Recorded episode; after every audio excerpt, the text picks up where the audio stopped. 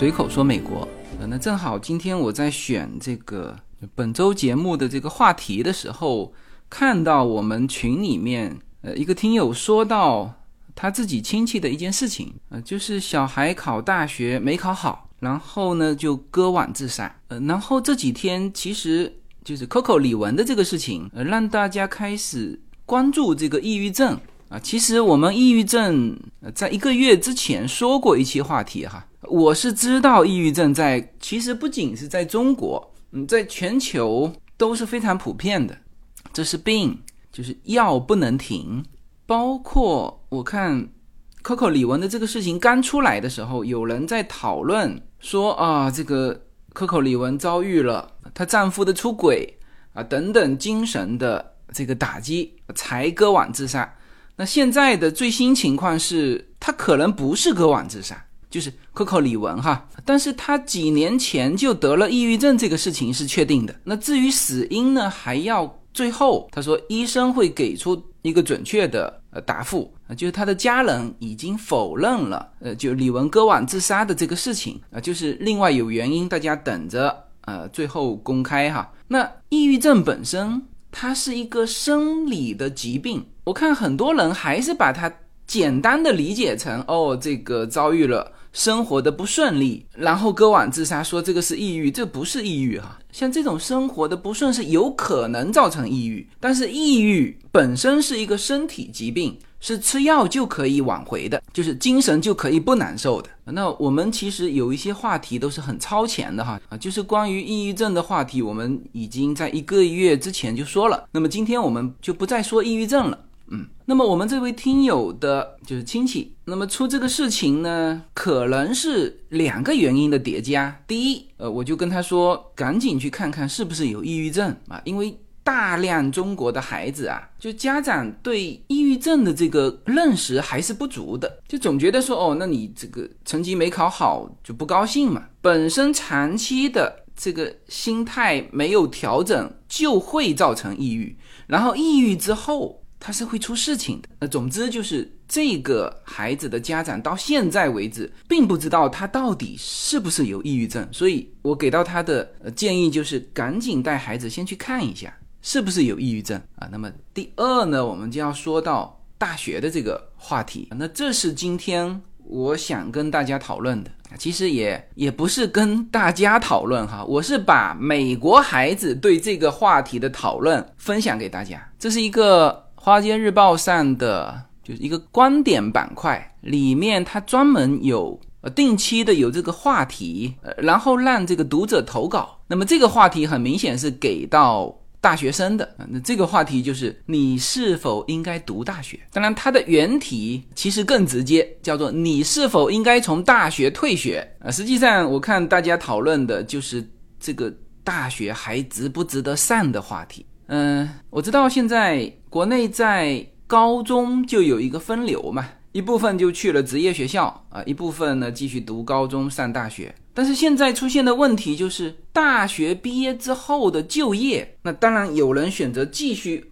往上读，但是继续往上读，你总有一天要出来就业。那么这种情况呢，其实在美国同样遇到，但美国的情况是特殊一些哈，就是美国的劳动力市场，就它近期呈现了一个这种白领就业市场非常严峻，但是这个。蓝领就是职业技术的这个市场非常好，就是岗位多出，就业者好几倍。所以，我们今天讲两个这个主题哈。第一个主题就是刚才说的，到底应该不应该读大学？那么这个是美国大学生的一个讨论。那么第二个话题呢是。就也是大学生哈，就是他们讨论现在的就业机会和求职，呃，这也是美国大学生们在这个报纸另外一个主题的投稿。那么这期就给大家分享这两个内容。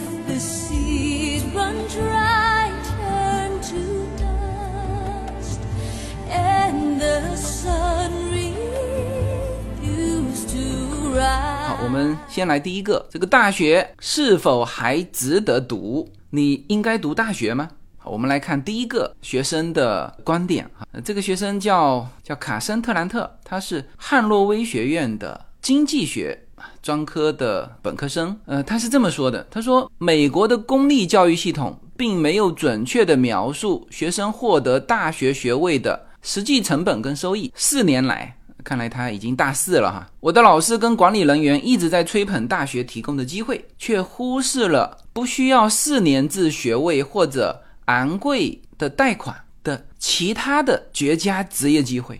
什么意思呢？就是他的老师和校方一直在说啊，你上了这个大学，你就可以获得多少的机会。但是他说，同样的啊，不需要上大学的啊，也不需要申请这么多。呃，大学贷款的，高中出来的也可以获得很好的就业机会。那这个当然是对应了待会我要提到的美国现在的这个蓝领工作的一个火热啊。他说，因此大学入学率现在创下历史新高的同时，大学的辍学率也创下历史新高啊。这个美国是有这种大学辍学的这种叫分散哈。嗯，你像这几个 Elon Musk。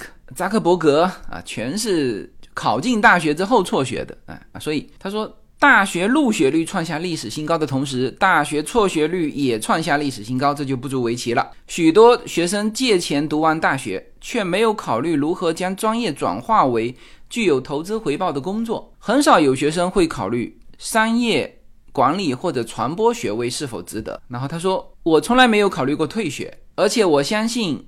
即使没有读研究生，我的专业也是有价值的。但是我的一些同学在大一结束之后就离开了，去追求高薪的贸易工作，而这些工作在他们高中时候可能没有得到适当的满足。他说，现在大学已经成为一种昂贵的证书，而且往往是不值得的。今天高中生应该了解其他工作的价值，这些工作的平均收入往往高于很多的本科专业。是的，这就是我。在直播里面给大家说过的，就是现在的白领啊，其实 ChatGPT 出来之后，白领工作的这个机会和它的价值正在往下跌，而目前的蓝领是 ChatGPT 代替不了的，而且现在蓝领的工作又往往招不到人啊，所以这个现在薪资是出现一种，这不能说倒挂哈，美国从来白领跟蓝领基本上是对等的工资。但现在很明显，蓝领的工资或者说需求要远远高于白领。好，这是一个学生的观点，到底要不要再读大学？第二个学生叫做说阿曼，这名字听起来有点像印尼的名字啊。他是芝加哥大学，还是双学位哈？一个是法律，一个是文学跟社会。他的观点是在我们获得替代方案的投资回报数据之前，我们无法确定美国大学真正机会成本。随着人工智能的发展啊，他说到 这个 ChatGPT 了哈，这个话题其实现在在大学生里面是回避不开的啊。他说，随着人工智能的发展，谷歌软件训练营和在线学位等选择越来越具有经济意义。我们已经看到人工智能改善了高等教育，并降低了高等教育的成本。可汗学院，大家知道可汗学院哈的人工智能聊天机器人。提供数学问题的分布解决方案，提示学生批判性的思考历史文本，甚至教授写作的基础知识。他说，大学很快就会失去传授专业知识的垄断地位啊，这是一个非常石破惊天的观点。就是呃，我们原来觉得传授知识那肯定是学校啊，只有进入学校你才能够得到知识啊，现在不是了啊，现在大量的。知识在互联网上可以免费得到啊，所以他说大学很快就会失去传授专业知识的垄断地位。大学只不过是制度化的乡村俱乐部，漂亮的场地、令人印象深刻的设施以及网络和社交生活的机会，代价高昂啊！我没有退学的唯一原因是很少有雇主愿意雇佣没有大学学位的人啊，这就是还是。那一本证书哈，他说，但这也正在改变。很快，学生决定上大学，将是因为他看到这项事业的价值，而不是因为过时的专业要求。这是一个法律和文学社会双学士的芝加哥大学的学生他的观点。我们来看第三个哈，这个学生叫 Diego，呃，是卡尔森管理学院的，他读金融的。他说：“我从来没有想过从大学退学。”他说：“大学提供的不仅仅是学术，校园文化也是成人生活的跳板。大学是一个充满新思想和年轻热情的地方，为您提供发现自我并成为负责任的公民的机会。”他先把这个夸赞了一番哈，然后说：“但人们仍在退出啊，大学生活压力很大。”很多人根本没有为这项任务做好准备，独立生活的责任加上需要做出日常决定，可能会让人难以承受。很多学生无法处理这一切，这是不正常的。这进一步证明了我们这一代人正在应对更广泛的心理健康危机啊。那这个观点总体还是支持读大学的啊。第四个学生叫马特基斯纳，他是耶鲁大学的经济学学士哈。他说：“由于争取高等教育更多的成为一种社会期待，而不是对知识的真正追求，每年越来越多的大学生辍学也就不足为奇了。那么这一激增的主要催化剂在于学术机构和快速发展的劳动力市场之间的脱节。大学学位根本无法让学生具备相关技能。通过从大学退学并直接进入就业市场。”学生可以获得实践经验，并建立一个真正推动他们职业发展的网络。更重要的是，患有心理健康问题的大学生数量达到了前所未有的水平啊！这个说的是美国哈，学习成绩优异的压力正在引发倦怠、焦虑和抑郁的流行。对于很多大学生来说，退学是自我保护的行为，也是优先考虑个人福祉的一步。嗯，这段话我觉得蛮好的哈，就是给到很多因为学业而产生抑郁的孩子啊。你们要知道，在美国也有很多学生因为这个学业的压力产生抑郁。那么，这位耶鲁大学经济学的学生，他告诉大家，就是退学是自我保护的行为，也是考虑个人福祉的一步。而大学辍学生并没有陷入学生贷款债务的泥潭，而是优先考虑获得有用的技能和促进个人成长。辍学并不是失败的，他们正在开辟自己的成功之路。嗯，这个呢，就是相对有所不同的，就是美国目前的就业市场是非常火热的，就它的失业率是历史的最低水平。嗯，现在比。当时川普就是常常拿出来说的这个失业率历史最低水平还低哈。好，那么这是耶鲁大学学生的观点哈。最后一个我们来说一下，这是西方大学国际关系专业的，叫这个是丹麦的名字哈，叫 P.I. Coach。他的观点是是太多人上大学了。他说，结果这个市场已经过度饱和，被迫上大学的年轻人面临学业和经济困难。自一九七零年以来，美国大学就读学生的人数翻了一倍。巨大的需求导致了学费上涨，也使上大学的决定成为沉重的经济负担。对于那些出于错误原因接受大学教育的人来说，大学承诺可能会成为一个代价高昂的错误，而且通常不值得完成。有些人根本不适合上大学。但这并不意味着辍学者在不需要大学教育的职业中取得成功的可能性较小。现在是家长和老师承认，并非每个学生都必须上大学的时候了啊！所以他这个也是观点是，就并不是每个人都合适上大学哈。呃，我们稍微总结一下这五个学生的观点啊，这是《华尔街日报》挑的哈，应该是就是按比例取了代表性挑的。呃，第一个学生就提到，就是不读四年制的大学也可以有很好的就业机会啊，这是他的主要观点啊。第二个学生的金句是，大学很快就会失去传授专业知识的垄断地位啊，这个我非常赞同哈。就是现在互联网的这个学习的更新，其实要远远的快于大学教育，或者我们说的叫传统学校教育。可汗学院啊，就是一个很典型的代表。这第二个，第三个是支持读大学的，嗯，他的观点是，大学不仅仅提供的是学术，而且呢是叫做成长的一部分。呃，第四个学生是关注到有心理健康问题的学生啊，现在在美国大学非常普遍啊，他认为这些学生的退出其实是一种自我保护行为啊，那么他就关注到这个抑郁症的这些学生。那么最后一个学生主要是说这个市场太饱和了。而且有些人是不适合上大学的，好，那这个是美国的大学生们关于对，其实它的题目是你是否应该从大学退学？那么换句话就是你是否应该读大学？哎，这个是一个内容。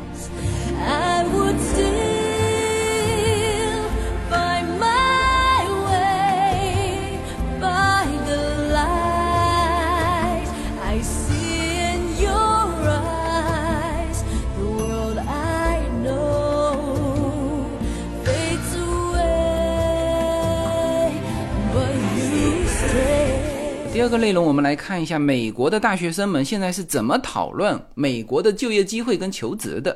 好，我们看第一个，这个名字叫叫 Zachary Warmer，他是丹尼森大学的心理学的学生。他的观点是，新的大学毕业生啊，正在工人复兴时代寻找工作。嗯，大家知道这个什么叫工人复兴时代吗？哦，他待会儿就提到了哈，我这里就不展开。他说，虽然大学毕业生的市场比较弱。说的是白领哈，但是技工市场却相当强劲，百分之四十一的建筑行业，这它应该指的是工人啊，就是建筑行业里面百分之四十一的工人将在二零三一年之前退休，由此产生的稀缺将为新的工人带来过高的工资。呃，是的，这现在已经体现出来了。中西部的这个木匠啊，就是在建筑行业里面，你如果是。做木匠的，一旦成为熟练工，预计每小时可获得五十五美元左右的报酬。这是中西部哈。我曾经说过，木工要是在洛杉矶，那一天是六百块还是八百块？他说这明显高于我离开法学院之后作为公社辩护人。看来他还读过。法学哈，他现在是在读心理学哈。他他从法学院毕业之后，还做过一阵子的叫公社辩护人，每小时是二十八美元的收入啊。他说我在大学之前和大学期间从事建筑工作，我不相信自己能够胜任体力劳动，但是事实却是引人注目的，就是拥有学士学位的人起薪中位数一般是五万五美元，这还或多或少的。这个取决于你的岗位哈，但是如果你是成为一名建筑方面的熟练工啊，你的收入将接近六位数，六位数就是十万哈，远远高于学士学位的同龄人。最后他的结论是，就业市场并不疲软。他为什么说这个？就是现在我也听到很多的人说，特别是一些留学生哈，说近期很难就业，今年，但是实际上这个就业市场现在是。正好呈现了一个白领比较冷清，但是蓝领非常火热的状态哈，所以他的结论也是就业市场并不疲软，大学周围特权阶层很弱啊，这个就是那种精英的工作啊，这个现在是比较弱啊，但是你如果拖着脚步走向工会大厅的时候，你就会变得非常抢手，这个文采还挺好的哈。好，这是第一个啊，我们来看第二个，第二个是内森比勒。他是科尔盖特大学历史跟政治学专业，他的观点是除了向上无处可去，这个跟每一个人的专业都相关哈。他说，随着新冠病毒的大流行，本科生曾经可以用来制作简历的。兼职工作和实习机会消失了。嗯，是的，他是正好遇到了这个 COVID 嘛，就是暑假的这个兼职和实习的机会正好被 COVID 给打断了啊。他说，我们现在完成了大学学业，手里拿着文凭，但是缺乏雇主需要的经验和那些证书。未来几年的毕业生应该做好与年龄更大、经验更丰富的研究生竞争工作。在过去几年的疯狂中，人们很容易忽视基础知识，但我们需要回归这些基础知识。雇主喜欢看到经验和主动性。学生应该在自己感兴趣的领域进行实习。他们应该在可以帮助他们建立人际网络的公司寻找临时跟兼职工作的机会。在网站上制作合适的简历。当机会回来的时候，他一定会回来。嗯，这个主要就是说到这几年哈，就是他们失去了。这个在毕业之前就出去实习的这个机会，然后变得今后要和新的这个毕业生去竞争。哎，好，我们看第三个学生哈，这是拜奥拉大学工商管理，这个名字叫安德鲁啊。他说还有不到一个月的时间我就要毕业了，在当前宏观经济的环境之下，就业市场明显面临挑战。尽管失业率很低。但是目前的就业市场并不适合应届毕业生。据我观察，热门的就业市场主要是低薪的和蓝领的工作。而面对众多的白领员工，公司为什么要把赌注压在经验有限的新毕业生身上呢？啊，其实就是白领的岗位偏少。他说，今年我申请了近三十份工作，当我听说我的同学在做什么的时候，这个数字似乎相当低，就是他的同学。找到工作的就不多哈。他说我在建立人际网络，直接与招聘人员联系，并不断审查我的简历以及我的 LinkedIn 和 ePortfolio。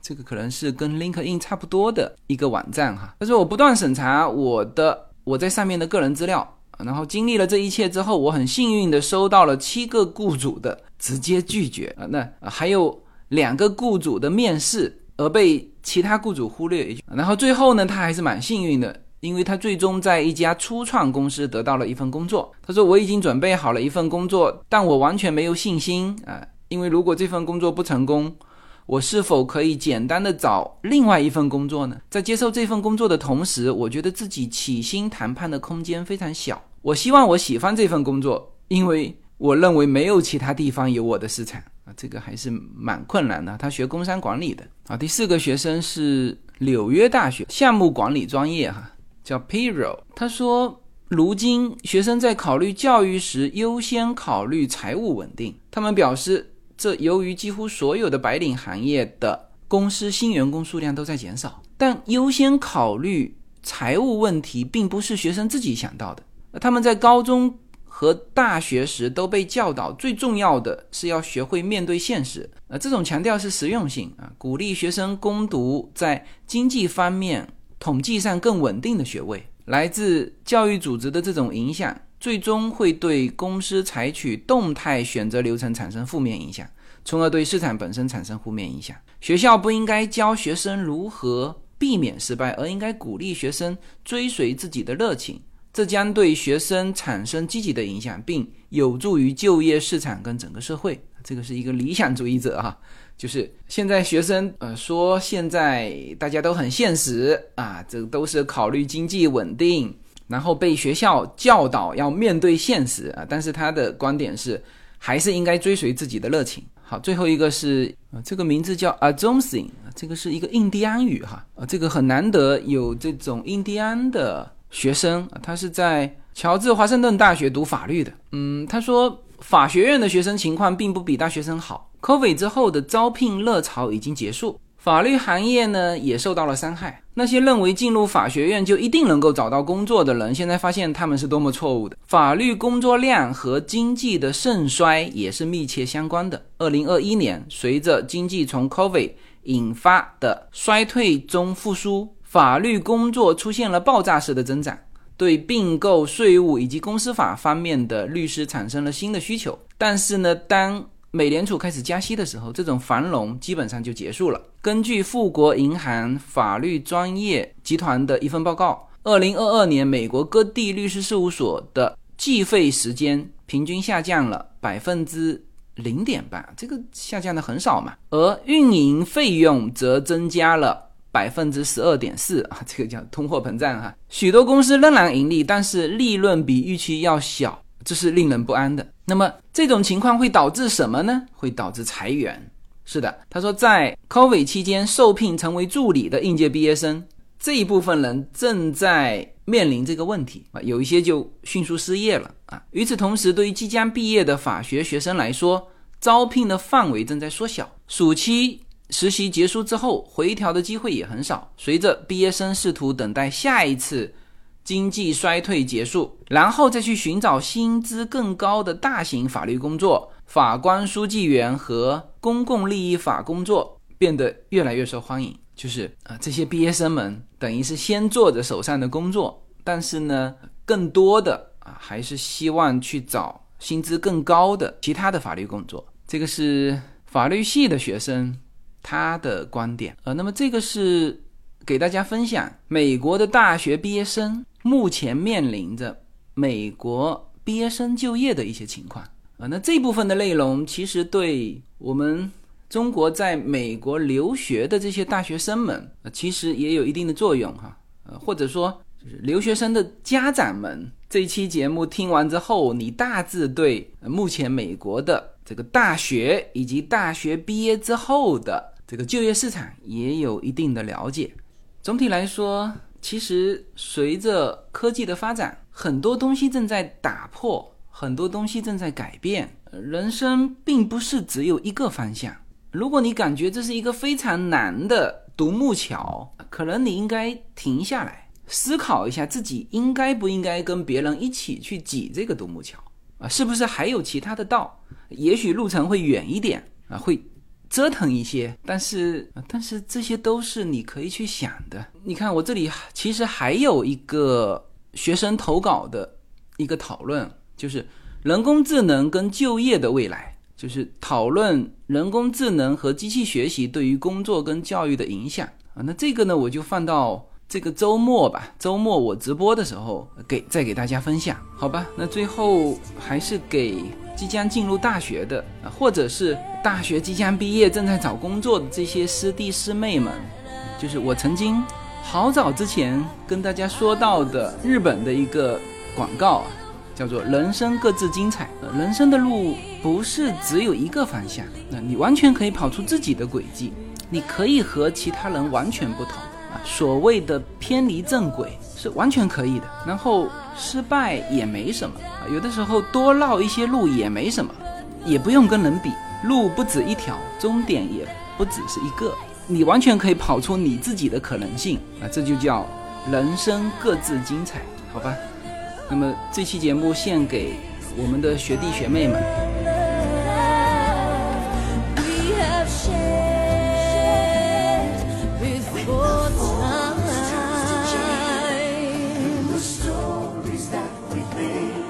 One shining light will still